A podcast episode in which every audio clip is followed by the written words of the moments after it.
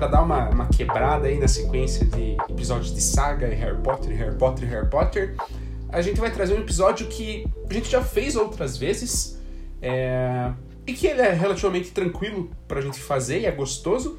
E acho que sempre fica conteúdos legais e tal, porque a gente vai falar sobre as nossas últimas leituras, ou um livro específico que a gente leu relativamente aí num período recente que marcou, que a gente quer indicar para vocês, que a gente quer falar sobre, é, sempre naquele mesmo esquema, né, de tentar não dar spoilers sobre o livro, né, contar a história do livro, mas é falar o porquê que a gente gostou, falar o que chamou atenção, dar meio que um, um contexto, né, a premissa ali do livro, é, enfim, e também aí algumas coisas mais mais livres também, né, no sentido da gente trazer algum livro que a gente quer ler ainda, o que a gente planeja ler ainda esse ano. É, enfim, falar meio, meio que em geral aí das nossas últimas leituras, talvez próximas, que a gente tem vontade de ler, que, que não tem. Enfim, fazer meio que um, um geral aí de, de um papo um papo de leitor meio, meio, meio livre, assim, sem, sem muita, muita formatação. Algo a, a considerar aí, Thiago? Ah, acho que só que fazia tempo que a gente não gravava, eu acho, né? Fazia umas semaninhas, né? É faz, uma, faz um tempo também que eu não posto episódio do Livrologia. O último que eu postei foi do Enigma do Príncipe. E tem o episódio do, do Livrologia Pop. Que a gente falou sobre. Sobre música do TikTok. Olha só. E ainda não postei esse episódio, tenho que postar. Acho que vou fazer isso daqui a pouco. E, né, bom, bom, bom estar aqui com o querido amigo Pedro Kotovic aí para falar sobre literatura, dessa vez com uma pauta menos definida. Mas é isso. A gente vai conversar hoje, a gente vai é, conversar. Hoje é freestyle, coisa boa, coisa boa. Bom, enfim, então você tá. Você ficou curioso aí sobre o que a gente vai abordar. É, até nós estamos em algumas partes, inclusive. É, mas se você, enfim, acha que, que, que vai gostar, que vai curtir, então continua com a gente aí que com certeza vai ser muito legal. Boa. É. E aí, Pedrão, vai lá, primeiro tópico da noite. O que, que você separou aí pra, pra comentar? Assim, eu ia. Separei é, de maneira prévia dois, dois pontos, né? Eu ia comentar um pouco sobre o último livro que eu li, fora Harry Potter, é, mas também, assim, tentar não, não me estender tanto. É, e também comentar brevemente aí de, de alguns outros livros que, que, que surgiram aí, né, na, na no meu escopo do, do, que eu talvez queira ler e tal, mas isso é sempre muito, muito de fase, né? Conforme estou numa fase, me dá vontade, ah, o meu próximo vai ser esse. Mas eu chego para ler, já mudei e já vou para outro. Então, enfim, falar meio que no momento o que, o que eu fiquei com vontade de ler aí nos últimos dias. Boa. Mas enfim, comentando primeiro do, da minha última leitura, é, para ser bem sincero, dei, dei uma, uma fraquejada aí nos últimos, nos últimos dois meses, talvez. É, até porque, enfim, não necessariamente fraquejado, né? Porque a, a, a saga Harry Potter atingiu agora um, um momento que os livros estão mai, maiores, né? Então chegou a Ordem da Fênix, que é o maior dos livros, a Enigma do Príncipe, que não é um livro pequeno, Relíquias da Morte, até o Cálice de Fogo. É, então, de fato, acaba que consome bastante tempo, mas as rotinas comuns que tanto eu quanto o Thiago temos, né? De trabalho e tudo mais, então acaba que, de fato, não, não sobrou assim tanto tempo para eu avançar em leituras extra à, à, à, leitura coletiva do Livrologia. Mas eu terminei ele, uh, acho que ele em agosto, setembro talvez, início de setembro, que foi Terras do Sem Fim, do Jorge Amado, é, que é um ator que, autor aliás, que eu gosto bastante. É, e eu até resolvi trazer ele porque não sei se foi exatamente o último episódio que a gente fez, mas um dos episódios que a gente trouxe cada um um livro para indicar e tudo mais, eu falei de Gabriela Cravo Canela. Eu até mencionei o livro Terras do Sem Fim, eu ainda não tinha lido, mas eu sabia meio que do contexto. É, é aquele que fala da, de uma treta, né? Exato, exatamente. É de conflito mesmo. Exato, né? Eu lembro que eu fiquei mesmo. interessado. Uhum, né? uhum. É, e ele tem bastante ligação, né? Porque Gabriela Cravo Canela se passa é, em Ilhéus, né, uma cidade lá da Bahia. E esse livro Terras do Sem Fim, ele conta meio que a formação ali do município, antes de, de fato ser Ilhéus, como é que era aquela região, quem que estava ali e tudo mais. Inclusive, o Gabriela Cravo Canela faz algumas referências a esse livro. Em alguns momentos eles comentam, ah, de tal coronel, esse sim era bom. É um coronel aqui desse livro, né? Então até por isso que eu já trouxe Gabriela Cravo Canela aqui pro Livrologia, porque resolvi falar um pouco, um pouco sobre esse livro, né?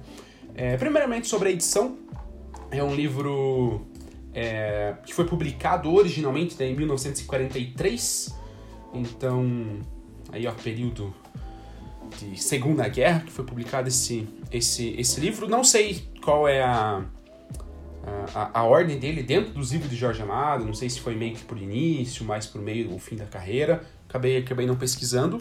É, mas ele faz parte desse ciclo do cacau, né? Aí Gabriela Cravo Canela, Terras do Sem Fim, alguns outros, outros livros também, que ele foca muito nessa construção da sociedade em volta do cacau e tudo mais. Em geral, temáticas sempre muito parecidas, mas parece que o foco dos livros muda um pouco. É... Eu tenho a edição da Companhia das Letras, que inclusive eu acho ela, ela, ela, ela bem bonita, não só essa edição que eu tenho, esse, esse livro, aliás, né, o Terras do Sem Fim, mas toda a edição, toda a coleção, aliás, do Jorge Amado, da Companhia das Letras, porque a lombada dela, uma parte é florida, e daí dá um destaque grande assim na estante, especialmente se você tem vários, né? Daí fica toda, todas as lombadas floridas assim, faz parte da coleção, é um padrão deles, né? Eu acho que fica legal assim, eu gostei bastante. É a é... mesma do, do Capitães de Areia? Exato, a mesma do Capitães ah, de Areia. todas elas são bem, bem no mesmo padrão, assim, eu particularmente gosto, gosto bastante. É, mas enfim, falando né, sobre, sobre o livro, é, como eu comentei, ele traz aí esse, esse início de formação do, do município de Ilhéus e alguns outros municípios vizinhos, que até no Gabriela Cravo e Canela são municípios que têm uma certa treta e que aqui você descobre o porquê, né? Porque eram terras de coronéis diferentes e tudo mais. É, mas esse livro ele, ele narra aí sim com um foco muito grande no conflito de terra mesmo. Né? Então, é, apesar dele não ser um livro histórico no sentido dele estar narrando a, algo que realmente aconteceu, né? então esses personagens eles não existiram. É, mas eu acredito que, que, que todo esse, esse processo de conquista de terras, da formação dos grandes latifúndios, das fazendas e tudo mais, seja bem, bem verossímil, assim. Eu acho que, que, que provavelmente teve muito disso na realidade mesmo, né? Acho que o Jorge Amado não tirou do nada, assim, inventou, ah, os, os fazendeiros saíam se tacando, matando e jagunço e tal, para roubar terra. Eu acho que tem um certo fundamento, a gente vê isso em alguns momentos né? É, até hoje, né, a gente vê alguns, alguns conflitos pois de é. terra é. um pouco um pouco estranhos, por assim dizer. Então, enfim, acho que ele dá um, uma veracidade legal para a história, né? Mas o foco é esse, né? Então, é, é, é, a formação ali de um município que tem de fato a sua sede ali, não tem a parte de cidade, entre aspas, né? Mas o foco dele de fato são as fazendas, né?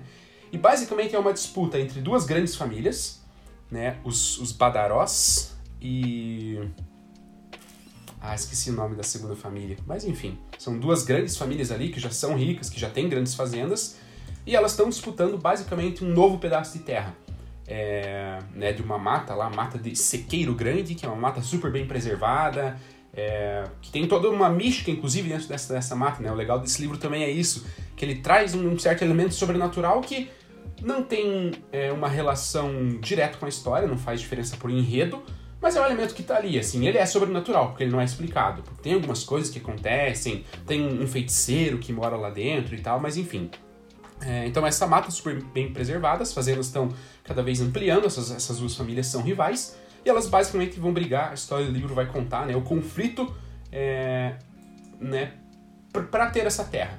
Como que eles fazem desde a parte armada, então a contratação de jagunços, os melhores jagunços, tem, né, tem capítulos que narram da visão dos jagunços, então dos caras que, que fazem emboscada, né? Então ficam escondidos no mato, passou alguém, eles atiram, enfim, conta todo esse, esse, esse, esse detalhe na visão de quem está participando da guerra sangrenta e conta todo o detalhe mais, mais político, né, do, dos, dos, dos coronéis que estão ali por trás é, e que tentam outras artimanhas fora o conflito direto, né?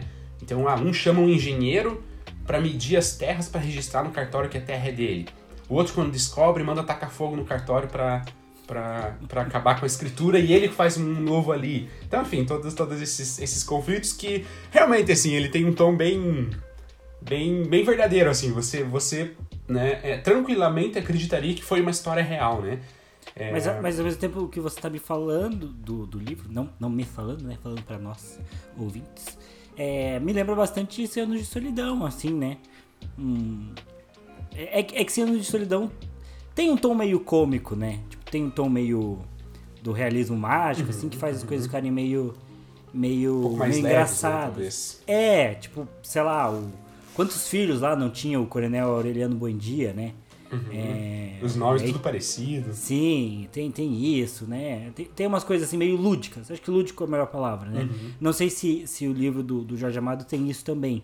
Mas me lembro um pouco disso. Ah, ah, porque também, né, são é, é, histórias de desenvolvimento de uma cidade, uma coisa latino-americana, então tem treta, tem, tem tem safadeza, é, coisas latinas, sei lá, ânimos exaltados. Então me lembra um pouco, assim, pela sua descrição. É, não, ele lembra. Ele, ele, ele não tem esse aspecto lúdico. Ele não é um livro pesado, assim. Não tem nenhuma cena que, que realmente, assim, chame muito atenção do tipo, nossa, como foi pesado, assim. Nossa, isso aqui é um horror. Não é um, um montanha matando o Berim Martel em, em As Crônicas de Gelo e Fogo. É... Então, enfim, não, não é pesado, mas ele não tem esse aspecto mais lúdico de solidão. Mas em, vários momentos lembra mesmo, justamente, né, por, por, por ser a formação, né, de, de um povoado, uma coisa mais mais primitiva ali, né, em determinados conflitos e tal, então tem, tem esse aspecto. Jorge Amado também é um escritor excelente, né, escreve super bem, então é fácil de ler porque flui. É uma coisa que eu gosto dele, né, que eu já comentei em Capitães da Areia, é que ele adequa, né, o, o diálogo, os diálogos dele conforme os personagens, né. Então, ali os caras do campo, eles falam igual o cara do campo e ele escreve assim, né? É, e eu acho legal porque acho que dá uma imersão maior, né? Você imaginar que o cara de fato está falando daquele jeito e não de uma maneira, sei lá, super polida, super bonita e tal, que talvez o cara nem tivesse condição de falar, né? É, então, enfim, gosto bastante da, da escrita dele também. E aí o livro corre por, por volta disso, né? Esse conflito entre as duas famílias, ele, ele é resolvido, vai até o final. Então o livro ele resolve o conflito, sim. Você chega num, num, num ponto que um dos dois foi o vencedor de fato. É...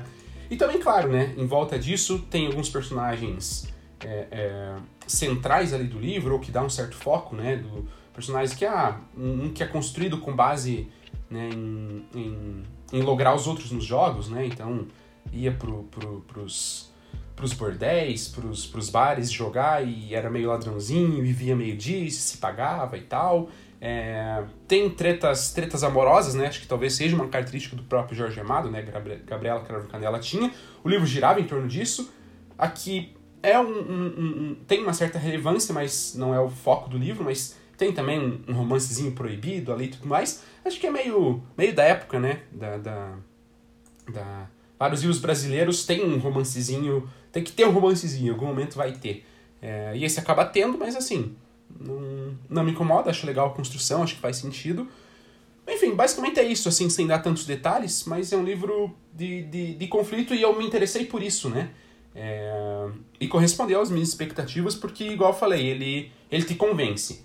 Você lê e você imagina que de fato aconteceu várias coisas assim parecidas, né?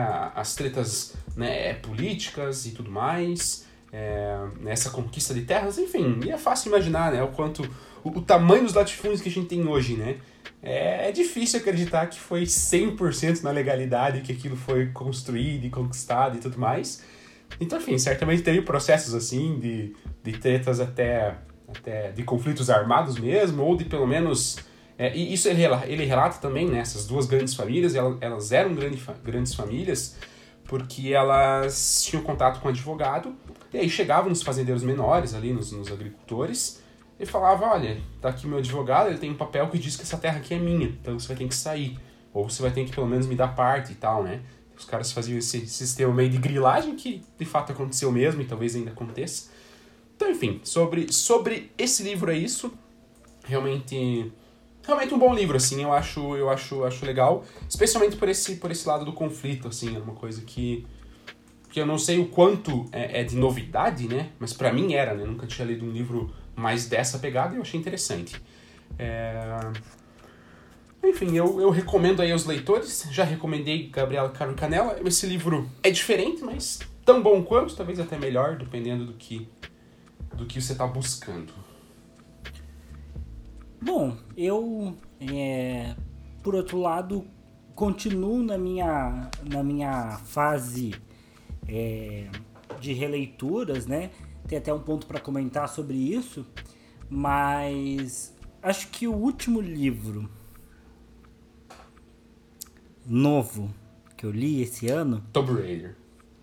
Hum, Tomb Raider eu não terminei. É, comecei vários, isso, isso é fato. Comecei vários, comprei vários também. Mentira, acho que esse é um dos anos que eu menos comprei livro, assim, dos últimos 3, 4 anos, assim. Eu acho que foram, que uns 5 ou 6. Que dá, é, dá, um livro a cada dois meses. Considerando que eu não li, é ruim, mas é, não, não foi tanto. E um não, dos livros... Não, foi mesmo. É, É, uma média um- boa, especialmente pra gente que Sim. em geral é meio viciado em comprar livro. Tá, tá bem controlado mesmo. E, e isso porque eu acho que a- a- rolou uma feira de livros né, no começo do ano. Eu não lembro se foi no final do ano passado no começo desse. É, porque eu ainda tava lá na casa da minha mãe, que agora sou um homem casado. Mas teve uma feira de livros e eu comprei alguns livros. Não comprei na feira. Eu usei a feira como pretexto, que eu fui comprar na feira, tava caro. Falei, não, ou, então eu vou comprar na Amazon, né? Mas comprei do mesmo jeito. É, eu, eu acho que é, foram seis livros que eu comprei. E desses seis livros, eu acho que eu li dois. Ahn, e o último que eu li foi o da Agatha Christie, que foi ah, A Noite das Bruxas. É, ou o Dia das Bruxas, agora não lembro se é a Noite das Bruxas, Dia das Bruxas. É, e assim, eu, eu gosto de ler Agatha Christie, é, é uma autora interessante. Eu tava comentando com o Pedro que, que, que Sherlock Holmes e Agatha Christie são é, os dois livros é, que, é, que, é- que é da época do- dos clássicos, né? São do mesmo período, que eu mais gosto de ler, né? É, apesar de eles não serem considerados clássicos, apesar de serem importantes e tudo mais, é, ambos com a sua importância ali. Mas é, eu tava pensando que, que são livros que tem um pouco dessa linguagem mais antiquada e tudo mais, né? Mas claro, ler Agatha Christie é muito mais fácil do que ler.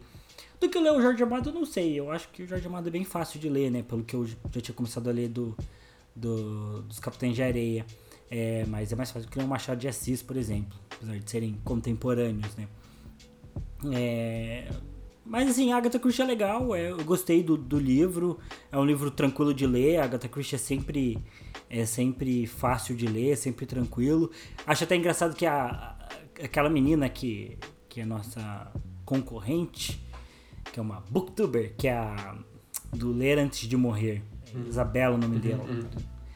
ela é- é- ela lê muito livro clássico, né, e livro mais mais autoral, e quando ela quer descansar, ela lê Agatha Christie. É, Enfim, realmente, Agatha Christie não é uma leitura pesada, né?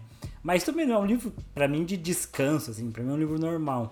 Descanso pra mim é jogar videogame. É, isso, descanso pra mim é fazer, fazer nada, né? Não, não ler, né? Ler pra mim nunca é, é uma coisa que relaxa. Quer dizer, é bom, é que parece que tô falando que é ruim ler, né? Mas é que é uma coisa que me exige bastante atenção, né? Bastante concentração e tudo mais. Ah, até falei com o Pedro ontem que fui no cinema ontem assistir Eternos. E, e fui num cinema bem bom, com a cadeira reclinável, coisa. Thiago tá patrão, hein, gente? Thiago tá É, gente, patrão. foi 17 reais, recomendo. Foi mais barato que o IMAX. Se tiver IMAX na sua cidade, vá no IMAX ou. Se o filme, se o filme for bom, se for um filme tipo, nossa, filme incrível, grandes efeitos especiais, vá no IMAX. Se for qualquer outro filme, vá no Cinépolis. Inclusive, Cinépolis podia patrocinar a gente também. Fica aí a dica. Só deixa eu fazer um, um, um adendo agora que você entrou nesse ponto, já que a gente tá meio free- freestyle. Pode É, Porque assim, já vi, né, Thiago e Beraldo, né, no nosso grupo do WhatsApp ali, falando sobre cinemas e da IMAX, que é o melhor e tudo mais. E eu, particularmente, eu pessoalmente, não vejo tanta diferença entre os cinemas assim. Eu, pra mim, qualquer cinema que eu for, pode ser mais fuleira ou melhor, eu não noto tanta diferença, uma coisa pessoal, assim, eu não, não sou tão criterioso, talvez, ou tão rigoroso, porque pra mim, ah, cinema é cinema, assim, eu não, nunca consegui notar tanta diferença, até agora com, com, com vocês falando bastante, né, Thiago Beraldo, enfim, é, tentarei reparar nas próximas vezes, fazendo comparativo entre os cinemas, mas até então na minha vida eu nunca fui no cinema que eu pensei, ah não, esse é melhor que aquele. O único que eu achei ruim não foi nem pelo cinema, foi só o Thiago, Thiago Rio porque já sabe. Thiago Rio porque já sabe. E a gente foi, pra quem é aqui de Curitiba ou que conhece, É, a gente foi no Shopping Cidade. A gente foi no Já cinema não- lá. Já não é uma referência de shopping. né? Exato, porque ele fica num bairro mais, mais humilde aqui, né? Mais popular aqui de, de Curitiba, então não é um shopping chique, assim, né? Enfim. Aí a gente foi ver é, Vingadores Guerra Infinita. Não, é, Não. Guerra Civil. Guerra Civil, isso. Guerra Civil, Guerra Civil que já não é lá aquelas coisas, né? Só que daí a gente foi. E a gente era estudante aí, a gente foi de ônibus e tal. Era outra época, né, da nossa vida. É, isso que a a gente gente- foi lá, a gente- inclusive. É, e a gente estudava nesse bairro, e inclusive eu, eu, eu, eu morava nesse bairro, né? Cristo. Ainda mora, Tiagão. Não, não, não, porque o Shopping Cidade é anual. Ah, é eu acho. verdade, é verdade. Eu tô no Boqueirão, que é o Verdade. bairro do lado. Mas é tudo a mesma coisa. É, enfim. É, e daí a gente foi, e assim, a experiência foi muito traumática de início, assim. Porque o filme começou várias vezes. Acho que umas cinco vezes que ele começou. Então ele ia até um pedaço, é, e a tela bugava, ficava verde, ou, ou sumia o som, ou travava. E daí recomeçava tudo. A gente tinha que assistir tudo que tinha passado até então, acontecia de novo. Aconteceu várias vezes isso, o pessoal já ficando bravo, uns levantando pra ir embora, xingando. Nós demorou, sei lá, talvez uma hora. Quase isso, tempo, assim. né? Foi bastante É. tempo pra de fato começar e a gente assistir o filme. Porque eu acho que ele já atrasou pra começar. E quando começou, ele ficou bugado, Uhum. aí recomeçou várias vezes, a tela verde. Foi, nossa, caideira Então, demais. Esse cinema eu, eu olhei e falei, isso é ruim. Mas no mais, eu, eu não- nunca consegui notar tanta diferença assim. Talvez até pelos filmes, né? É, não sei. Talvez se. se... Então. É, mas, cara, eu só notei a diferença mesmo indo ver Duna. Tipo assim, eu já sabia que tinha diferença. Já esperava, tipo, eu fui de certa forma com um pouco dessa expectativa. Tipo, sabe aquela coisa que eu acho que, tipo, o Bera, o Beraldo comentou sobre, ah, no IMAX vai ser melhor, porque a tela vai ser maior e tudo mais, e eu falei, putz, é verdade, né? Faz sentido. É, e, e aí, vendo e prestando atenção nisso, porque eu fui assistir pensando nisso, eu realmente percebi essa diferença. Cara, duas coisas. O IMAX, a tela é maior, eu acho que isso ajuda. E, e depois que eu assisti, é, eu vi uma imagem de uma dessas páginas sobre cinema. E aí ele mostrou o comparativo do, do que, do que é a tela do IMAX e do que é a tela do Coisa com Duna. Então, tipo, ele pegava uma cena de Duna e ele mostrava o recorte numa tela normal e mostrava o que, o, o que apareceria na tela do IMAX. E realmente, a tela do cinema convencional corta parte do que aparece no filme. É, não é, não é igual uma TV que ela, que ela ajusta sempre, né? No caso de Duna. E aí tem, tem isso também. Alguns filmes são filmados num tipo de câmera que é chamado de IMAX. É, o IMAX é um tipo de filmagem também. É, a acho que boa parte dos filmes são filmados em IMAX, desses filmes mais famosos, tipo Marvel, essas coisas assim. É, porque é um tipo de qualidade, para efeitos visuais eu acho que é melhor e tudo mais. E aí quando eles vão ser transmitidos em telas IMAX, aí eles pegam ah, o, o full. É, e é cortado em telas normais. Mas eu acho que principalmente em Duna, cara, é o som. E daí ontem, indo ver os Eternos, é, eu percebi essa diferença, porque claramente, lá no Cinépolis, o som vinha da frente. Vinha, vinha do, do- de frente do cinema. E no IMAX, o som, ele até faz esse teste no começo, o som vem de todos os lados. Eu não acho que o IMAX é o único cinema que tem isso. Mas é, um- é uma diferença. E Duna tinha momentos em que era muito alto. Muito alto, assim. Tipo, de, de chegar ao ponto de incomodar. E eu sei disso porque quase me incomodou. E eu sou um cara que escuta as coisas bem alto. Eu já sou meio surdinho, assim. Então eu, eu- depois eu falei com a Milena, que é meio fresca pra, pra, pra coisa, assim, vive mandando eu abaixar o volume da TV. Ela falou que ela ficou bem incomodada em alguns momentos. Tipo, tudo bem, é, parece não tão legal chegar ao ponto de incomodar. Mas, cara, quando você tá assistindo o filme no contexto, você tá vendo uma batalha de naves, tipo, parece que faz sentido ser muito alto. Então eu acho que, assim, pra alguns filmes, tipo, a gente foi assistir Crimes de Grindelwald lá no, lá no IMAX. Eu acho que dane-se. Não vai fazer O filme diferença vai ser ruim em nenhuma. qualquer lugar, né? É, o filme vai ser ruim e não faz tanta diferença. É, mas aí eu acho que alguns tipos de filme que tem essa produção um pouco melhor, aí eu acho que eles talvez valham a pena assistir no IMAX. Só que eu fui assistir no Cinépolis ontem, daí tem a vantagem do Cinépolis, que, cara, a cadeira reclinava. A cadeira É, o Thiago, deitava. Mandou uma foto assim que eu pensei, pô, deve tá bom ali, hein? É, cara, a cadeira reclinava. E ele tem uma mesinha, assim, um braço lateral dele é uma mesinha. Então você puxa assim na sua frente, você coloca a pipoca, tal, eu toco o boné, deixei o boné em cima. Eu, eu tenho muito incômodo quando eu vou no cinema, que eu tenho medo do meu, da minha carteira, o meu celular cair na, na cadeira, porque geralmente ela é vazada. Tirei a carteira, deixei em cima da, da mesinha, coisa boa demais. E não foi caro, foi barato que o IMAX, meia baratinha, vale a pena. Só que eu acho que é um cinema talvez mais difícil de ir porque tem menos lugares. Mas, mas no geral vale a pena. Tem bastante espaço da, da, da, cadeira de trás, da frente, você não consegue colocar o pé na cadeira. É qualidade, assim. Daí esse vale a pena pelo conforto. Mas eu ia comentar que mesmo indo no cinema, ficando deitadinho lá, quando eu saí do cinema eu tava me sentindo cansado. Né? Não é um cansado de verdade, de quem ficou trabalhando o dia inteiro batendo laje, mas é um, um, desconforto no corpo, assim, né? Por mais que eu tava ali fazendo nada, só assistindo um filme bem burguês, o meu corpo estava cansado porque ficou muito tempo olhando pra tela e tudo mais. Uma reação bem biológica, assim. É, e eu, é, para mim o livro é assim, né? É, por mais que o livro seja um prazer, né, e seja um momento de lazer, é, ele me, me, tira muito da concentração, assim. Eu tenho que dedicar. Se eu tô com sono, eu já não consigo ler. Eu vou, vou dormir. Coisa que não acontece tanto se eu estiver vendo TV ou jogando videogame, especialmente, né? Jogando videogame talvez sejam as coisas mais relaxantes que tem, assim. Se é... for Madden, você vai ficar estressado. Ah, é. Não, jogos da EA, é, daí você fica puto. Não, não, não tem.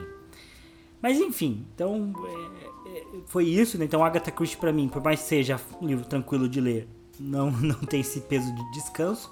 Mas o livro é legal, acho até que eu comentei um pouco dele em algum episódio. É um, é um livro. É, ele começa muito bem, mas. Ah, as pessoas falam muito que Agatha Christie você consegue deduzir a investigação. E particularmente, a maior parte dos livros da Agatha Christie que eu li, eu não, não, tive essa impressão em nenhum momento, sabe? Que você tinha como chegar à solução antes do detetive, antes do, do Poirot. É, não, acho que é. Sabe, ele também tira coisas do nada, faz umas deduções que só ele consegue fazer. E, a, e eu tenho a impressão que, diferente do Sherlock Holmes, que escrevia conto, então o livro era muito mais direto, a Agatha Christie ela enrola muito mais. Ela tenta apresentar um pouco mais dos personagens, de costumes. Ela tem, esse, sei lá, dos personagens dialogarem sobre os costumes, até pelo, porque o, po, o Poirot, ele também é um detetive excêntrico, né? É, ele é um cara que anda sempre de terno, daí nesse livro tem várias cenas que eles comentam do sapato dele, é, que ele tá usando um sapato muito apertado, mas que ele não tira o sapato porque o sapato é muito elegante. Então ele tem essa pira, sabe? Então ele é um cara engomadinho, ele usa um bigodão, mesmo que esse bigode estivesse saindo da época. É... E a Agatha Christie ela tem um problema também que ela não. Ela... Putz, eu vou falar isso da rainha do suspense, quem sou eu na fila do pão, né? Mas parece às vezes que o livro dela tem um problema de ritmo, assim, sabe? É... Porque ela começa uma cena, então, tipo, sei lá, é um restaurante, é... você. Tá, tá uma mãe com a filha no restaurante e aí a criança vai no banheiro.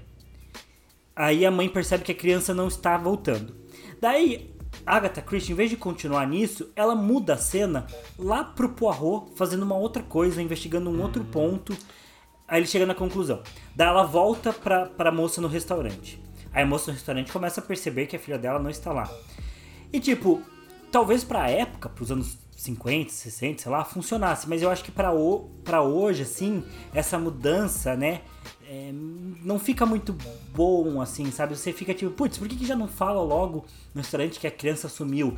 Porque eu acho que a gente já tem uma bagagem muito maior de, de cenas de suspense. A gente tá acostumado com esse tipo de suspense. A gente sabe que se a criança tá demorando para voltar, ela desapareceu, alguém pegou ela. Se for Mas Brasil, talvez... especialmente. É, se for Brasil, a criança já tá, ó ela já, já montou a própria máfia dela lá na, na, na no, no, nos bairros pesados da cidade, já era.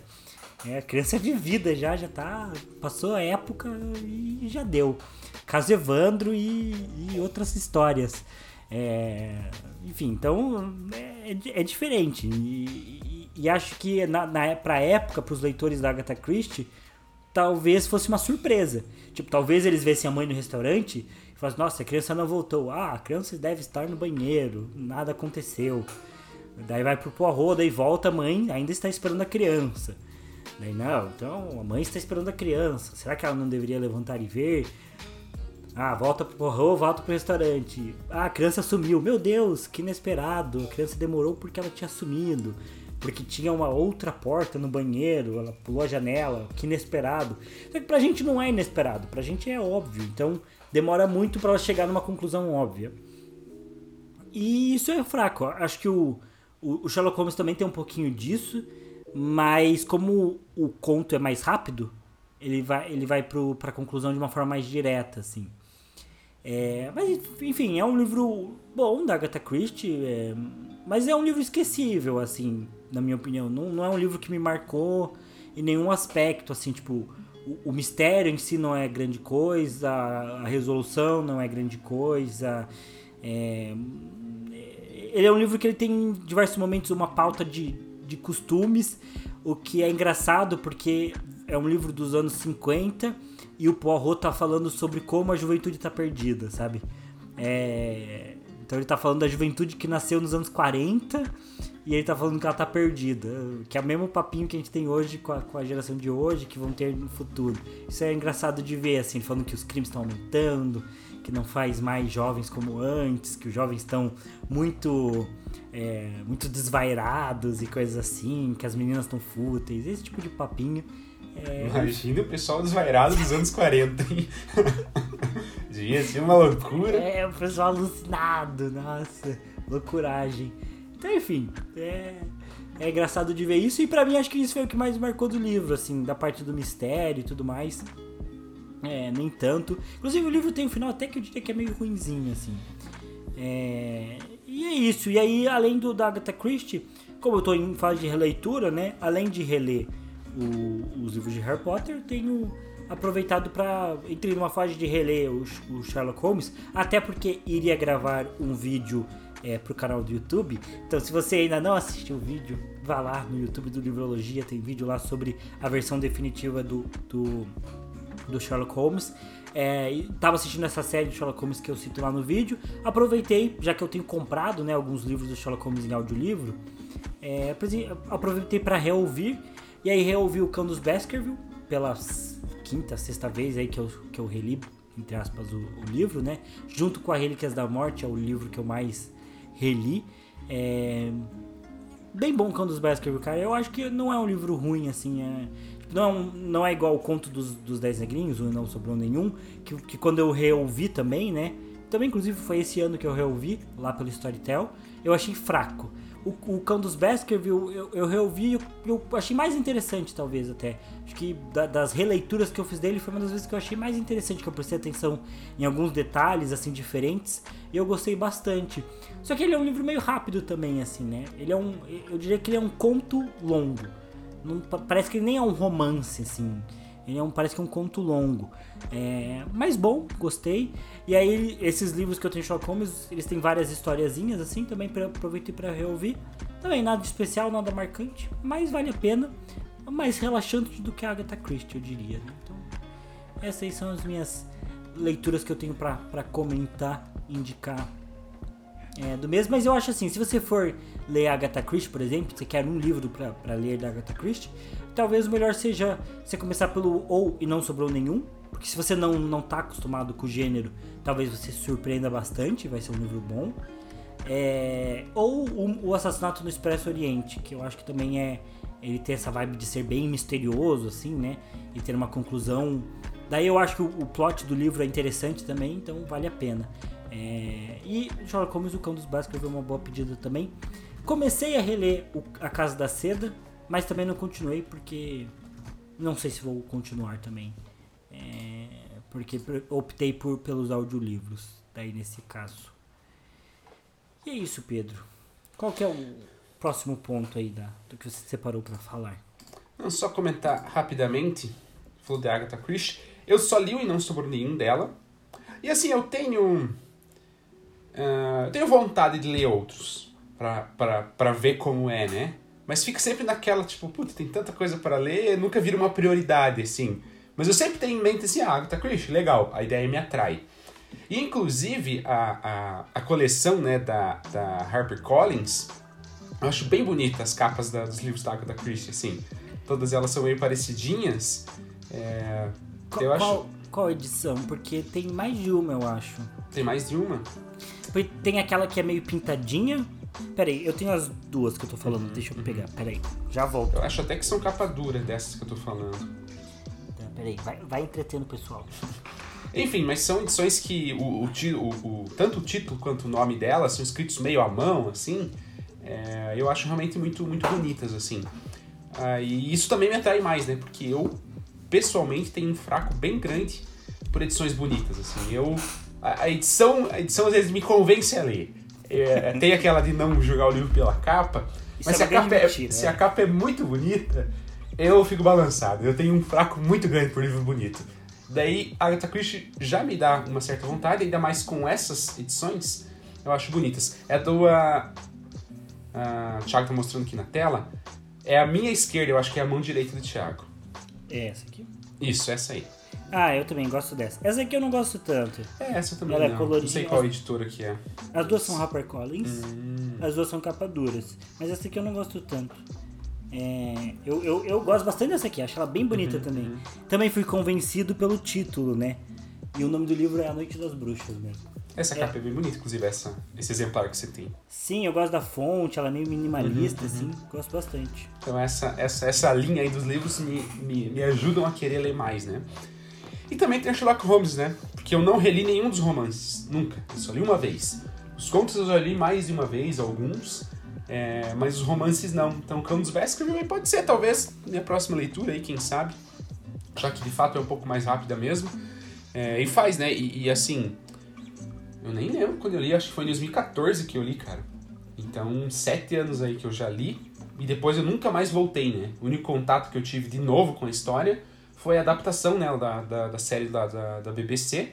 que o do Cão dos Baskerville é fraquíssimo. Fraco, Era o que eu mais estava esperançoso, ansioso e, e ficou meio ruim. Enfim, então aí pode ser que, que eu releia. Mas, mas falando né, também já só, disso... Só, só para comentar rapidinho, que eu também. Isso é curioso, que eu também não reli nenhum outro romance do Conan Doyle. Eu só reli o Cão dos Baskerville seis vezes. O Signo dos Quatro eu li uma vez só. O. A, Estudo em Vermelho. O em Vermelho uma vez só. E o Vale do Terror uma vez só. Só uma o vez. Vale do Terror eu ainda não li. Você ainda não tô nessa. Uhum. Cara, ele vale a pena também porque ele é bem diferente. Ele é, ele é bem diferente de, de tudo que é Sherlock Holmes. Ele, você vai surpreender. Não sei se vai gostar, uhum. até porque faz muito tempo que eu li também. Não sei nem se eu gostaria hoje, mas ele é bem diferente. Você, você vai perceber lendo que ele tem uma diferença bem grande. Mas, mas eu também não reli, assim. O Signo dos Quatro eu tenho um pouco de vontade de reler. É, o Vale do Terror um pouco menos, assim. E o Estudo Vermelho, zero vontade. Mas, mas acho que, que, que vale a pena tanto ler o Vale do Terror quanto reler o Cão dos Baskerville, assim. São livros rápidos e são bons, cara. São, é legal. É, é, é, o melhor do. O dos Baskerville é o melhor do Sherlock Holmes, do Conan Doyle, assim. Acho que é. é e se você não fica. É, se você realmente se deixa envolver pela história, pelo, pelo quanto ela é, é curiosa, né? Tipo, essa coisa do, do, do, caso ser extraordinário, né? E pelo clima que ela vai criando, vale muito a pena mesmo. É, esse Acho que é o único, assim, que tem esse, esse aspecto mais forte do sobrenatural, né? Do extraordinário. Porque, pelo que eu lembro, até o Sherlock Holmes em algum momento parece que ele. Que ele fica meio balançado, assim, se, se de fato é uma coisa que, que vai ser explicável, né? É, porque, porque, de fato, acho que o livro é bem construído nesse aspecto, assim. Eu lembro que, que ficava na dúvida: será que realmente é sobrenatural ou não é? Os Baskerville é, é bom. Enfim, é, mas outro, outro ponto que eu ia trazer é só de. Aí também mais, mais livre, assim. De falar um pouco de, de livros que eu fiquei na vontade de ler, né, recentemente. É, e tem especialmente um que foi justamente por conta das minhas aquisições, porque acho que faz, quase duas semanas teve a festa do livro da USP. É, em que assim, eu até tinha visto coisa e tal, mas não ia entrar, né? É, mas daí acabei entrando, porque a, a, última experiência tinha sido a mesma do, do Thiago e da Mari e tudo mais, que não valia tanto a pena aquela, aquela feira do livro, né? Que o Thiago comentou agora há pouco. É, então, em geral, não estava dando muita moral assim, mas acabei entrando e tava com descontos realmente muito bons. E aí eu fui na Antofágica, porque já faz muito tempo, já faz aí talvez mais de um ano, que na minha lista de desejos da Amazon estavam as edições da Antofágica do As Memórias Póstumas de Brás Cubas, que é uma edição amarela, que tem o verme na capa, capa dura e tudo mais. de Dom Casmurro, que é uma edição azulzinha, bonitinha e tudo mais, e de O Triste Policarpo Quaresma. Essa eu acho bem bonita. Ela é bem chamativa, assim, porque ela é amarela com verde, mas, putz, quando eu vi eu achei muito bonito, assim. Só que sempre muito caro, né? Sempre na Amazon ali tava na faixa dos 80, 90 reais, sempre uma coisa muito cara, então eu namorava, assim, à distância, né? Que tava lá, mas, mas nunca, nunca tinha, tinha de fato comprado, nunca tinha nem visto fisicamente, né? E aí, como eu fui na festa do livro da, da, da USP que teve, procurei pela Antofagem, vi que tava de fato com promoção muito boa, pela metade do preço, por 40 e pouco, poucos reais, e até comparei com a Amazon, e continuava o mesmo preço caro na Amazon. Daí eu comprei justamente esses três, esses três livros. Eles chegaram essa semana e até me surpreendeu, porque eles são livros grandes, assim. Eu achei que eles eram mais fininhos e tal. Até porque, enfim, eles têm muito desenho dentro, muita, muita, muita figura e tudo mais, umas artes muito bonitas. As edições são realmente muito bonitas. Muito bonitas mesmo, assim. Se, se você, ouvinte, não, não, não sabe né, de quais edições que eu estou falando, mesmo que não se interesse por esses livros específicos, né, até porque são né, clássicos brasileiros aí, realmente tem bastante gente que não gosta. É... Mas veja as edições porque acho que as edições de fato são bonitas mesmo, né? independente se você gosta do gênero ou não. É... Enfim, elas, elas chegaram e tal, então me deu essa, essa empolgação de chegar livro, fazia tempo que eu não comprava livro. Esse ano também, cara, esse ano eu fui mais fraquinho, assim, até por, por ter saído do meu, do meu trabalho formal, né, ter ido pro mestrado e tal, ganhando muito menos, então comprei bem menos livro esse ano mesmo, assim. Deve ter ficado também por uns 5, 6 aí, não comprei muito mais do que isso não. É... Então, pô, quando chegou, pô, fiquei super animado e tal. E assim, realmente assim, que, que me dá vontade de ler agora, ou pelo menos né, neste momento, é o Memórias Póstumas de Brás Cubas. Dom Casmurro e o Triste Fim, enfim, em algum momento eu vou ler, mas não tô na vibe neste momento. Uh, porque Memórias Póstumas de Brás Cubas eu já tenho uma certa memória afetiva, porque eu assisti algumas vezes a adaptação. Acho que assisti umas três vezes. Eu gosto da, da, da adaptação. Faz anos que eu não assisto, né? Eu assisti mais novo. Mas eu sempre gostei muito, assim. Eu gosto da ideia, e eu sei que o livro, ele é bem nesse, nesse, nesse sentido, né? Acho que é um dos aspectos que foi meio uh, revolucionário, entre aspas, para a época, é justamente isso, né? Porque é uma escrita póstuma, né? Então, o narrador escrevendo depois de morto e contando a história. E não só isso, mas todo o tom sarcástico e, e, e bem-humorado que tem, né? Porque tanto na adaptação, o narrador, né, já morto, vai contando a história dele, e ele, ele é sempre muito sarcástico com ele próprio, com os outros personagens, então sempre os comentáriozinhos assim, meio, meio irônicos, meio ácidos e tal. E o livro eu sei que é bem assim, né? Então, enfim, fiquei. Fiquei. tô na vontade aí de ler muito, muito pela, pela, pela dinâmica do livro, assim, né? especialmente considerando que é um livro né, tido aí como clássico e ele tem essas características, acho que, que fica interessante. Não deve ser surpreendente pra gente ler hoje, porque acho que a gente já leu ou já conheceu muita coisa parecida, seja por filme, seja por, enfim, qualquer, qualquer outra forma aí de, de, de, de conteúdo né, artístico, por assim dizer. É...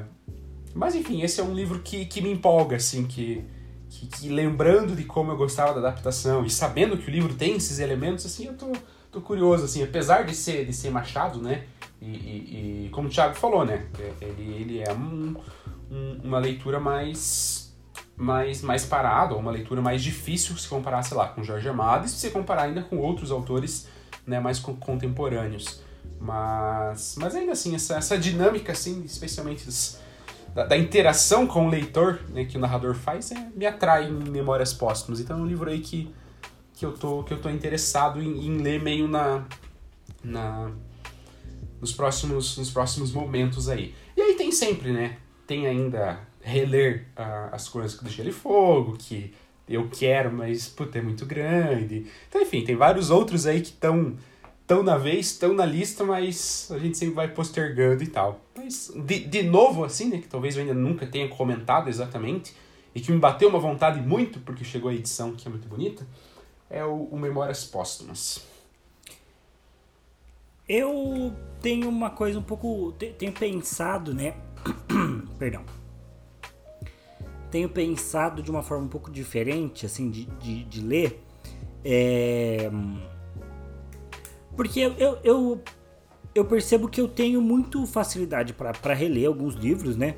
É, E, e para ler livros novos que eu tenho mais, estou um pouco mais bloqueado, né?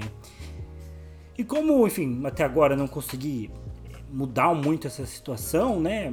E assim, tô tranquilo com isso, né? Acho que eu aprendi a aceitar também isso, é, é essa falta de vontade de, de ler livros novos, né? Como uma coisa do, do meu momento, assim, aprendi meio que a respeitar isso e, e aproveitar para, enfim, ler os livros que eu tô afim de ler, né? Então, fazer as releituras que eu quero fazer.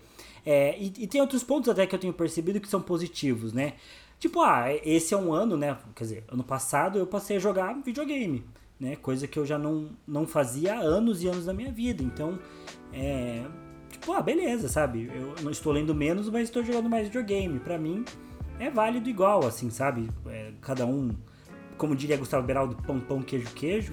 Mas. É mas assim, para mim os dois são válidos, sabe? É, percebi que esse ano eu tô assistindo mais série, coisa que eu também não fazia tanto. Eu começava às vezes a série, não terminava e tudo mais, mas tô assistindo mais série, então para mim tá tranquilo também.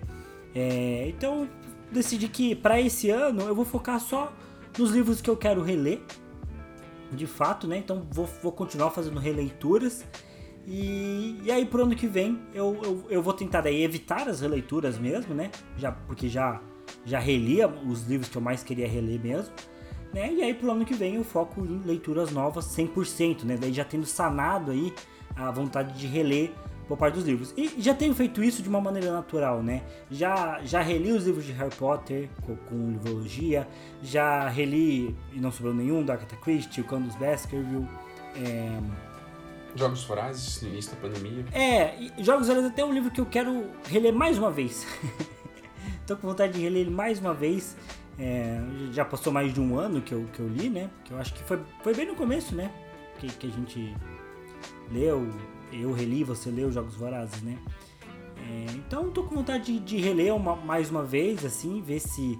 É, porque, porque a primeira vez que eu li Jogos Vorazes eu gostei muito, mas eu fiquei anos com uma impressão de que a saga não era tanta coisa assim. Então eu li, eu lembro que eu gostei, mas passou o tempo e, e a saga foi, foi, foi morrendo, assim, para mim, perdeu a força. Mas já ano passado, quando eu reli, eu fiquei com uma impressão muito positiva da saga. Muito mesmo, assim, tipo, nossa, que saga boa, não sei o quê. Então eu queria ler uma terceira vez pra, pra meio que fazer minha decisão final, assim, de tipo, ó, será que é tudo isso mesmo? Ou será que, que foi só porque fazia tempo que eu não tinha lido, né? O, o, o quanto, o, o, quanto eu acho Jogos Vorazes bom, o quanto eu gosto mesmo. Então tô com vontade de reler mais uma vez e também porque daí eu aproveito para fazer o vídeo pro, pro Livrologia também, é uma das minhas ideias, né? Poder reler para poder comentar pro Livrologia. É, talvez reler a Hospedeira mais uma vez. Também li a Hospedeira em 2011 e voltei a ler ela ano passado. É, talvez ler mais uma vez esse ano. Não sei, mas acho que Hospedeira eu vou deixar um pouquinho mais para frente. Talvez começo do ano que vem mesmo. É, não decidi. E só. E aí, A Casa da Seda, por exemplo, é um livro que eu tenho pensado em reler. Até porque também A Casa da Seda eu li só em 2014, né? Então faz tempo que eu, que eu não li. A, a Revolução dos Bichos é um livro que eu penso em reler.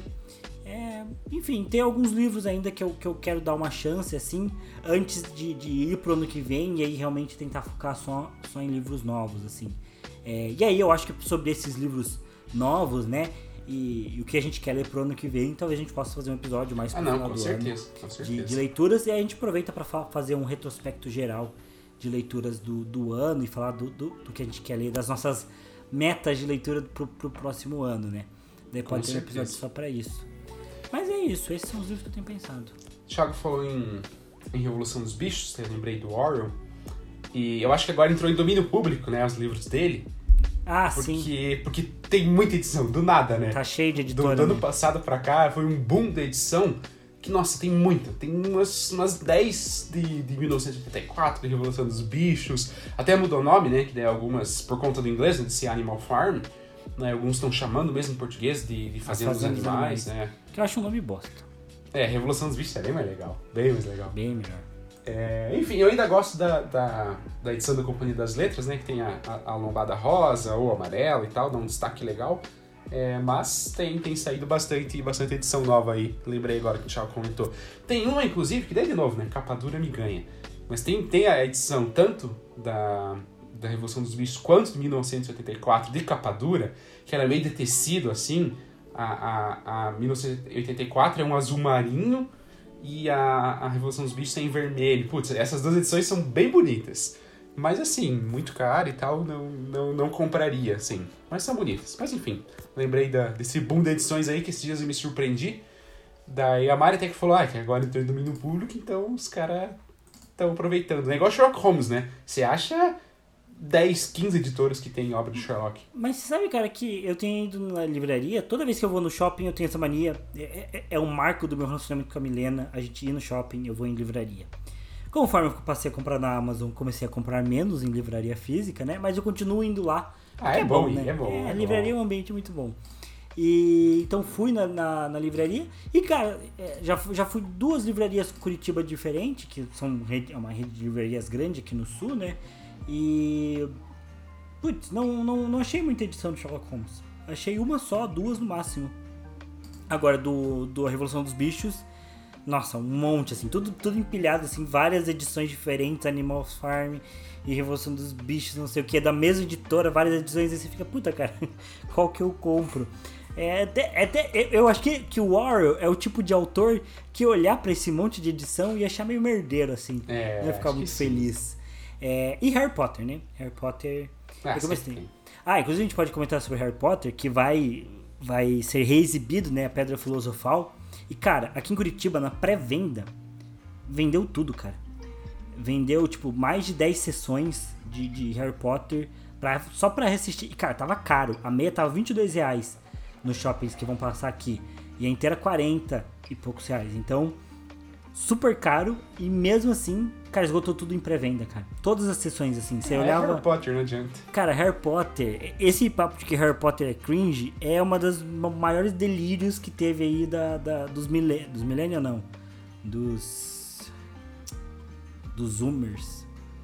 Não sei agora qual, qual que é o nome deles. Porque Millennial.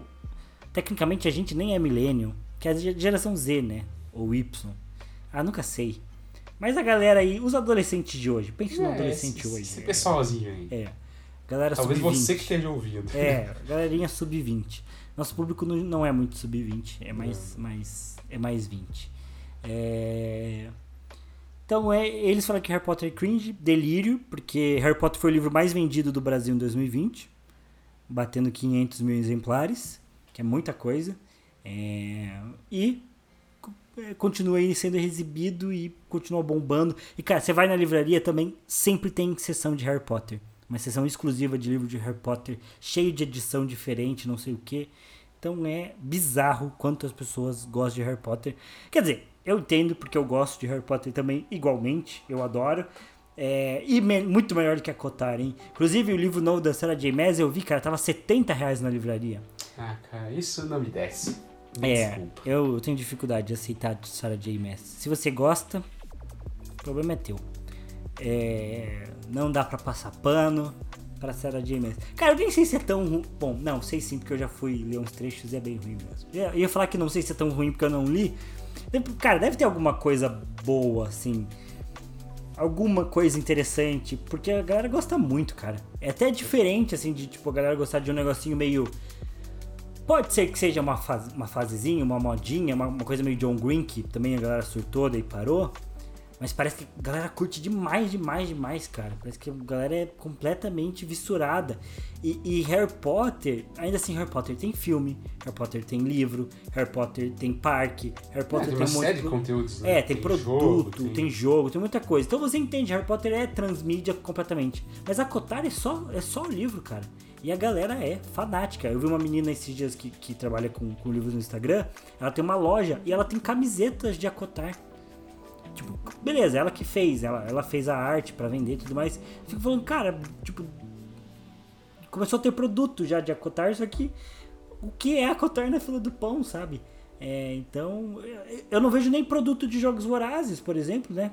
Supostamente seria uma saga mais famosa, tem, tem três filmes, né? Um monte de coisa. Quatro filmes, né? É, quatro filmes, é verdade, quatro filmes. Vem o quinto agora, hein, Pedrão? Esse vai. ah, Hum, Esse vai ser bombar. bom. Mas, cara, você não vê um monte de produto, galera falando desses livros. É Sarah J. Maas, Cassandra, Cassandra Clark, Claire, Clark e a Holy Black com o seu maravilhoso livro O Príncipe Cruel. Olha, esse não te dá vontade de ler? Esse, é impactante esse nome. Príncipe Cruel. É, é isso. Lamentável. Lamentável. Terminamos com essa nota de lamento aí, né? Ah, sempre, né? Hoje a gente tá falando mal do Bolsonaro ou da Sarah J. Maas. Dos dois grandes inimigos aí do povo brasileiro. Exato. O- Os dois inimigos declarados do Librologia. O, o Michael Kister, ele tem o, o Inimigos do Humor. Que é tipo a Juliette, assim, que Hum. quando faz humor é um humor meio cafona, assim. É, e, e a Sarah J. Maas é tipo Inimigos do Humor, só que da literatura, assim. Inimigo da literatura, ela é. Inimigas da, do livrologia, da literatura, do povo brasileiro. E é isto. Mais alguma coisa, Pedro? Mais algum ponto? Não, nada, nada que me, me, me venha à mente que vale comentar. É, eu vi que. Eu fui acessar hoje o HBO. O nosso HBO Max. E eu vi que tava lá pra. No futuro sair Duna lá. E recomendo fortemente que você assista. Inclusive, Assistirei certamente. que é bem bom. É bem bom, vale, vale realmente bastante a pena. É, tá assistindo Gothic ou parou com a Mari já? Não, a gente assistiu só dois episódios. Esse último fim de semana a gente basicamente só viu The Office e One Piece. Só re- revendo coisa também, né? Só revendo. Assim, É. re- reler livro, eu já não tô tão na vibe assim. Mas eu reassisto muito. Eu sou muito de reassistir. Tipo, eu tenho mais vontade de reassistir algum filme que eu já vi e gostei do que assistir um novo. É, é- essa é E uma com série também. The Office eu reassisto. One Piece. Cara, One Piece. Eu já assisti. assisti a primeira vez. Quase mil episódios. Parei em 900 e pouco. E agora eu tô revendo e eu vou chegar lá de novo. eu vou chegar. É, eu, eu tô saindo dessa fase de reassistir. Até lembro que ano passado, na pandemia, cara, eu reassisti várias vezes, aproveitei pra rever vários filmes. Agora eu tô saindo dessa fase, cara. Tô conseguindo ver coisas novas, assim. Ah, é bom, é bom. E curtir, tô, tô, tô, tô indo bem. É, mas eu não reassisto. Cara, só na pandemia eu reassisti Eu, a Patroa as Crianças três, quatro vezes, cara. Os Oito Odiados, acho que você assistiu umas duas vezinhas que eu lembro, eu acho. É, mas, mas foi bem espaçado, eu acho. É, foi, foi, não foi sim. É, foi bem espaçado. Agora, Eu, a Patroa as Crianças, eu basicamente assisti Eu, a Patroa as Crianças, todo mundo deu Cris. Aí passou, tipo, duas semanas Eu, a Patroa as Crianças, todo mundo deu Cris. Um mês, Eu, a Patroa as Crianças. e, e aí eu descobri que tem no, no, no Star Plus. Eu, Eu, as a Crianças. As Crianças, É, acho que lançou recentemente, mas tá lá. Tem lá, tem lá as temporadas. Então, Esse eu quero assistir, que pra mim seria novidade, porque eu só assisti alguns episódios bem esparçados. Eu não sei a história, não sei o desenvolvimento e tal. Então pra mim seria novidade assistir. É bem bom. Ele tem a vibe Todo Mundo Odeia o Chris. Ele é um pouco mais antigo do que Todo Mundo Odeia o Chris, mas ele tem a vibe Todo Mundo Odeia o Chris, só que eu gosto mais. Eu, eu, eu gosto mais. E, cara, tem uma coisa impressionante no, no Eu Patroa as Crianças, que eu acho que é uma coisa que, tipo, nem Mother Family tem. Que é você se convencer de que eles E o são... LeBron James. o LeBron James e Michael Jordan, de fato. Ah, mas o, o Mother Family tem o Peyton Manning. Tem feito também. Ele aparece. The É. Tem Aaron Rodgers. É? Ai, meu Deus. o Kurt até falou que ele gosta tanto de, de Aaron Rodgers que É, ele é o ele- The White, né? É, ele é o Dwight, ele é o É. Dwight. É, mas o você se convence de que eles são uma família. Cara, eles 100% te convencem de que eles são uma família, de verdade. É, é até meio bizarro, às vezes eu me pego estranhando eu pensar que eles são só atores. Tipo, eles convencem mesmo, assim. Pra mim é, é talvez o principal da série. Porque uma vez que você acredita que eles são uma família, cara, tudo que eles fazem tem um peso diferente, assim, sabe? Porque você imagina que, que é uma família de verdade fazendo. É, então, assim, tem episódios que são mais tosquinhos, episódios são, são melhores, mas, cara, é muito bom. Eu recomendo bastante também. Eu, para as crianças. E Duna. Duna também recomendo Assistirei ambos. pra assistir. É, nossa, tava vendo o catálogo da HBO, muito bom. Inclusive, querendo ouvir, se você vai escolher um streaming, eu particularmente indico o DirecTV Go. Na minha opinião, melhor streaming que tem. É, Ele, na verdade, é meio que uma TV por assinatura online, mas ele vem com dois anos de HBO Max e, putz, acho que vale muito a pena. Só que ele é mais caro, é uns 70 reais. É consideravelmente mais caro do que um, um Netflix da vida. Mas eu acho melhor, porque é mais completo. No, no Netflix você não tem esportes. Olha só. É, os canais esportivos ao vivo é, é um ganho mesmo. É, se você gosta de esportes, vale muito a pena. Principalmente se você provavelmente for um Amazon Prime. Porque se você gosta de livros, a tendência é forte que você tenha uma assinatura Prime, que é R$ 9,90, mais o DirecTV Go, vale a pena. É, 80 conto que você vai estar gastando em, em streaming e tudo mais, mas eu não sei, eu acho que essa é meio a tendência, assim, né, de, de, de entretenimento, né, da, da, da, da, classe média aí brasileira, porque... Sim. Acho que a maior parte das pessoas. Eu, eu fiquei um pouco surpreso, me senti um burguês, descobrindo que as pessoas não pagam o Spotify. As pessoas não, não costumam pagar o Spotify. É, as pessoas ouvem ele com propagandas e tudo mais. É, eu também não pago o Spotify, mas é porque minha mãe tem um plano família que ela paga. Aí, obrigado, mamãe. Então, não preciso pagar. Netflix também, minha mãe que paga. Daí é muito burguês também, né? É muito fácil, né? Minha mãe paga o Netflix, minha mãe paga coisa. Eu pago o DirecTV Go, pago o, o, o, Prime Video. E o Pedro ainda paga o Star Plus, que eu utilizo também. Olha só, é. a gente troca. É, mas é válido também. É válido, é válido. Você acha, acha um amigo, até, paga um outro, paga um outro. Até porque a maioria desses tem a possibilidade de duas telas, né? Não é nada. Sim. Você tá burlando e tal, né? Então, de boa. É, a gente tem HBO Max, que é com DirecTV Go, que a gente divide, é Star Plus. Eu a mais, né, que eu pago sozinho, é, o Spotify, uh, o Amazon, Netflix é minha mãe que paga, já faz muito tempo. E, e agora eu tô pagando Crunchyroll pra ver One Piece. Então tô pagando um streamingzinho a mais uhum. aí. Eu já Mas é isso também. Eu paguei o Crunchyroll pra assistir um, Shingeki no Kyojin uhum. na época. Valeu, valeu a pena também. Inclusive tem lá. Você pode aproveitar pra assistir também, porque Attack on Titan vale a pena também, é bem bom. É, esse eu quero ver. Esse eu quero ver. É, Assim, eu, eu acho assim que. Eu.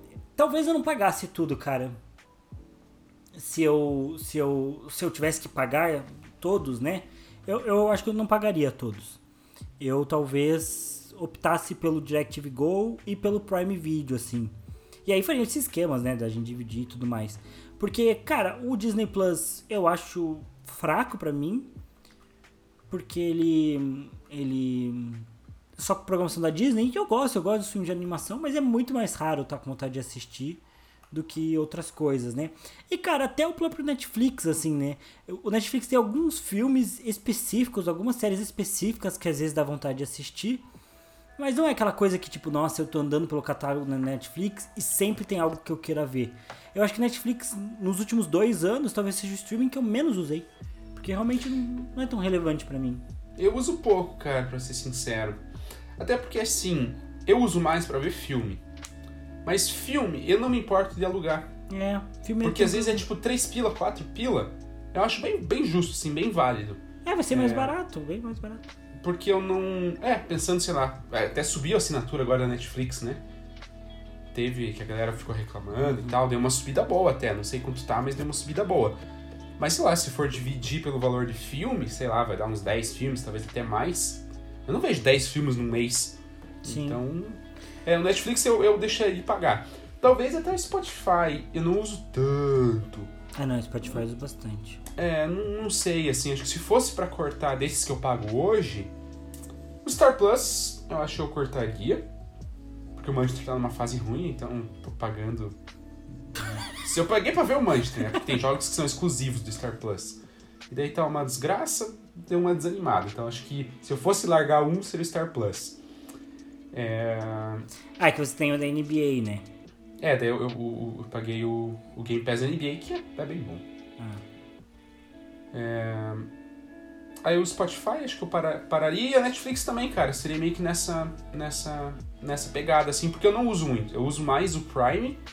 É... O Crunchyroll eu tô usando mais agora e tal. Então, enfim, não, realmente Netflix não uso muito, assim. Eu poderia tranquilamente não pagar, que acho que não seria um. Tipo, uma perda para mim, assim. Você não tem ouvido música, não? Eu, eu não ouço tanto, cara. Porque. Na época que eu tava trabalhando na CIA ainda, né? Meu trabalho formal, eu, eu ouvia mais porque eu tinha muita coisa mais batida, assim, para fazer, então dava para ouvir tranquilamente qualquer outra coisa. Mas agora no mestrado, meu trabalho é ou ler ou escrever o dia inteiro. Hum. E eu, eu, não consigo. Tem gente que consegue, não, sei lá, escrever e ouvir, até ler. Mas, putz, ler artigo científico em inglês me exige muita atenção. Se tem cachorro latindo, eu já me perco, uma coisa que para mim me exige. Então eu não consigo ouvir. Então eu não tenho mais tanto tempo para parar e ouvir música. E tipo, eu não vou. Eu não sou de parar e só ouvir música. Tipo, ah, o que, eu vou fazer agora? Vou ouvir uma música. Em geral, eu não faço isso. E também, assim, tem áudios, né? Meus e do Thiago que a gente ouve. Então, o tempo que eu poderia ouvir música, ou eu tô gravando, ou eu tô ouvindo.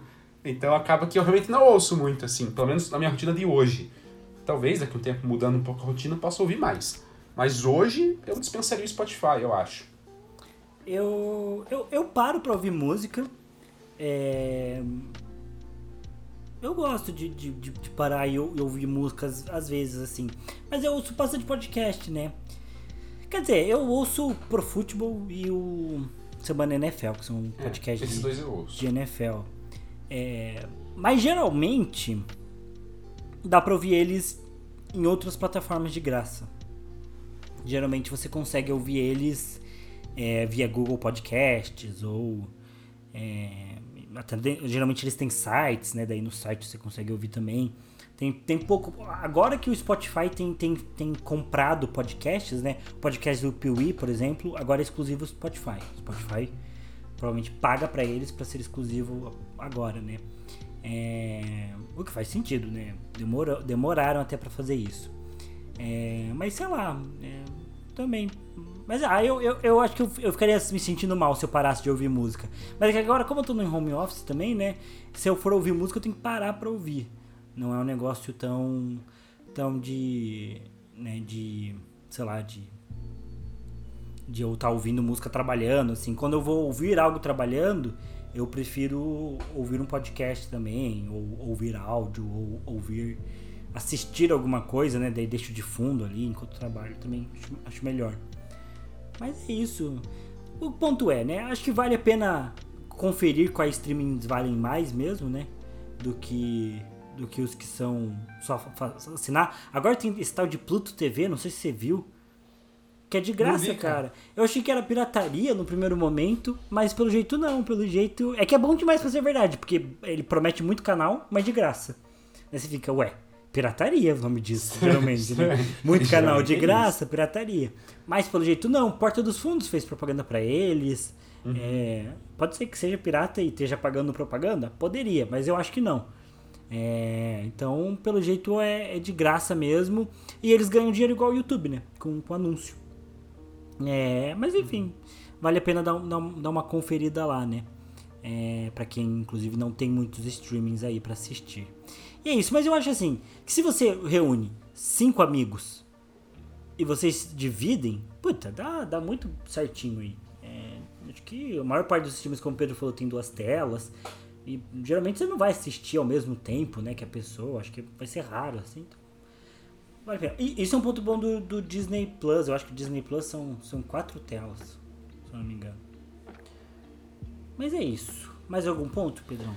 Não, é isso, é isso. Ó, já deu um tempo bom, bem mais do que eu achei que daria. Sim. Tá ótimo. Metemos aqui um- uma análise de streamings, né? É, É. falando de cinema, de streaming. Infologia é cultura, né? Cada vez mais. E é isso, e aí a gente volta no, no- na semana que vem, ou daqui duas semanas, depende. Depende da, da vontade. É, depende da vontade do povo. É, final do ano é complicado também, né? É correria, geralmente. É, e, e, na verdade, eu acho que esse final do ano nem, nem estaria tão corrido. Mas é que eu acho que a gente tá voltando à rotina normal, né? Graças a Deus, graças à ciência e não graças ao Bolsonaro. é, as coisas têm voltado ao normal. Então as rotinas estão voltando a se adaptar e tudo mais, né? A gente tá, tá mudando. Particularmente eu do Livrologia tenho estado um meio relapso com algumas coisas, porque estou focando bastante na parte do YouTube, né? Que consome bastante tempo e tudo mais. Então é uma parte que tem, tem dado mais trabalho. É, mas, mas logo a gente vai normalizar o fluxo do- dos episódios de podcast, do, dos artigos do blog, as postagens do Instagram e, e os vídeos também. Tudo dará certo. É, mas é isso, querido ouvinte. É, muito obrigado por nos ouvir até aqui, por nos acompanhar. É, lembrando sempre que Todas as nossas redes sociais e links de contato estão é, na descrição aí desse episódio. Temos, como eu mencionei, o YouTube lá com vídeos do Livrologia Pop, versão live, e também agora mais vídeos né, de conteúdo mesmo lá no YouTube para você conferir. Temos os artigos do blog que estão sempre sendo atualizados, os, o Instagram que também está sendo sempre criado conteúdo lá. Estou é, já bugando a minha fala. É, mas é isso. E a gente volta daí com a leitura coletiva da saga Harry Potter no próximo episódio. O último livro de Harry Potter, hein, Pedrão? Porra, parece que foi ah, ontem que a gente é. começou. Lá no quartinho da Milena. Olha só, abafado lá. Lá no Guatupê, longínquo Guatupê. É, e agora estamos aí no último livro já, hein? Na saga Harry Potter. O primeiro episódio vai ser os 20 primeiros capítulos, ou talvez um pouquinho mais, né? Porque Talvez a gente tente dividir para acompanhar o, o, o, filme. o filme, né? Acho que faz sentido também. É... Mas é isso, então agradeço vocês aí que ouviram, agradeço ao Pedrão por mais esse episódio. Últimas palavras, Pedrão. Ah, só agradecer também os ouvintes. É... Acho que falamos tudo que poderíamos ter falado e é isso. Só os agradecimentos por. Igual a, a JK fala, né? De ela coloca na dedicatória que ela agradece algumas pessoas e a você que acompanhou o Harry até aqui. Você ouvinte que está acompanhando a gente, acompanhando o Harry até aqui. é isso, é isso. É isso. Valeu, pessoal. Se tiverem alguma dúvida, alguma sugestão, reclamação, o e-mail está sempre aí disponível. É, se você for uma editora também querendo oferecer livros, o e-mail está lá.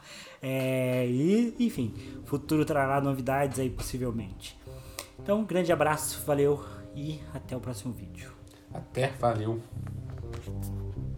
Eu falei vídeo, né? Na verdade é próximo episódio. Mas é isso. Valeu.